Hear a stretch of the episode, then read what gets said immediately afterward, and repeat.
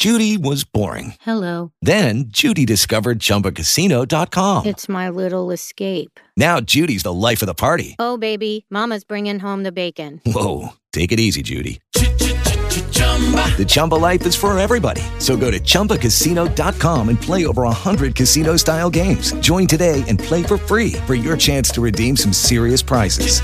chumba ChumbaCasino.com.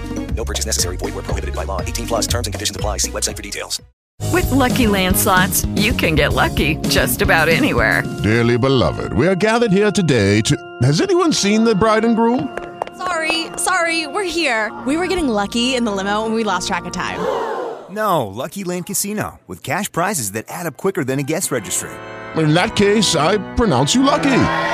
Play for free at LuckyLandSlots.com. Daily bonuses are waiting. No purchase necessary. Void where prohibited by law. 18 plus. Terms and conditions apply. See website for details. Todo campo. Historias rurales. En los cuentos gauchescos del Río de la Plata, Roberto Cunningham Graham sigue hablando del indio, ¿no? Los indios tampoco eran formidables, dice fuera de la llanura, pues solo llevaban lanzas y bolas. Una pequeña zanja de dos varas de hondo y de tres o cuatro de ancho bastaba para proteger una casa, porque como nunca abandonaban a sus caballos no la podían atravesar. Y como su objeto era robar y no matar, no perdían el tiempo en lugares así defendidos, a menos que supieran que en la casa estaban encerradas mujeres jóvenes y hermosas. Cristiana más grande, más blanca que India, solían decir, y hay de las muchachas que por desgracia caían en sus manos.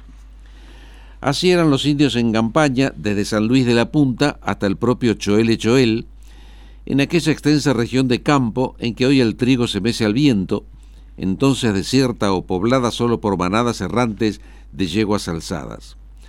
De Río Quinto, dice el autor, partía una cadena de fuertes al norte y al sur, que se decía debía mantener a los indios a raya. En realidad no sucedía tal cosa. Ellos se valían para lograr escurrirse y saquear a su gusto.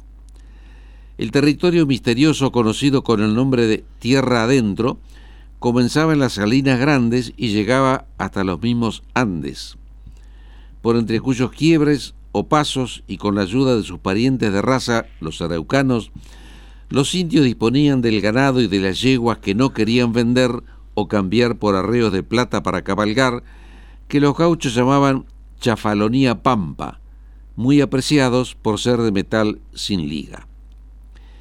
En tipo y costumbres no había mucho que elegir entre los indios de la indiada mansa del cacique Catriel y sus hermanos los salvajes de las llanuras. Ambos eran de tez amarilla cobriza, de corta estatura, bien proporcionados, menos en las piernas siempre arqueadas, de resulta de andar a caballo a todas horas desde su más temprana edad. Hombres y mujeres llevaban el pelo largo, cortado en cuadro en la frente, y colgando sobre los hombros las caras eran achatadas y un tanto embrutecidas, los hombres tenían la mirada inquieta, siempre fija en el horizonte, como si temieran algo.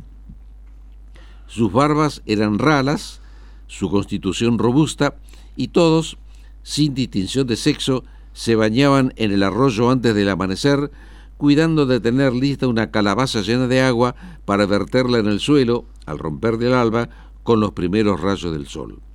Me parece que los estoy viendo al regresar del agua y que oigo su saludo Mari Mari, al pasar goteando suelta las negras cabelleras lacias y brillantes sobre sus espaldas. La tierra adentro, dice Cunningham Graham, le servía de refugio seguro a los más díscolos de entre los gauchos vadilleros en sus días intranquilos. Allá se iban cuando les precisaba huir después de alguna molestia que hubiera resultado en una muerte o para escaparse del servicio en alguna revolución o cosa análoga. En su afamado Martín Fierro, cuenta José Hernández, cómo Cruz y su amigo se refugiaron entre los indios. Bien lo recuerdo, dice el autor, puesto que todos conocíamos el libro de memoria, que en más de una ocasión me tocó recitar mis cien versos al amor de la hoguera allá en Napostá. Qué relatos estos de, de Roberto Cunningham Graham, ¿no? Un londinense que conocía la pampa, la pampa gringa como, como muy pocos.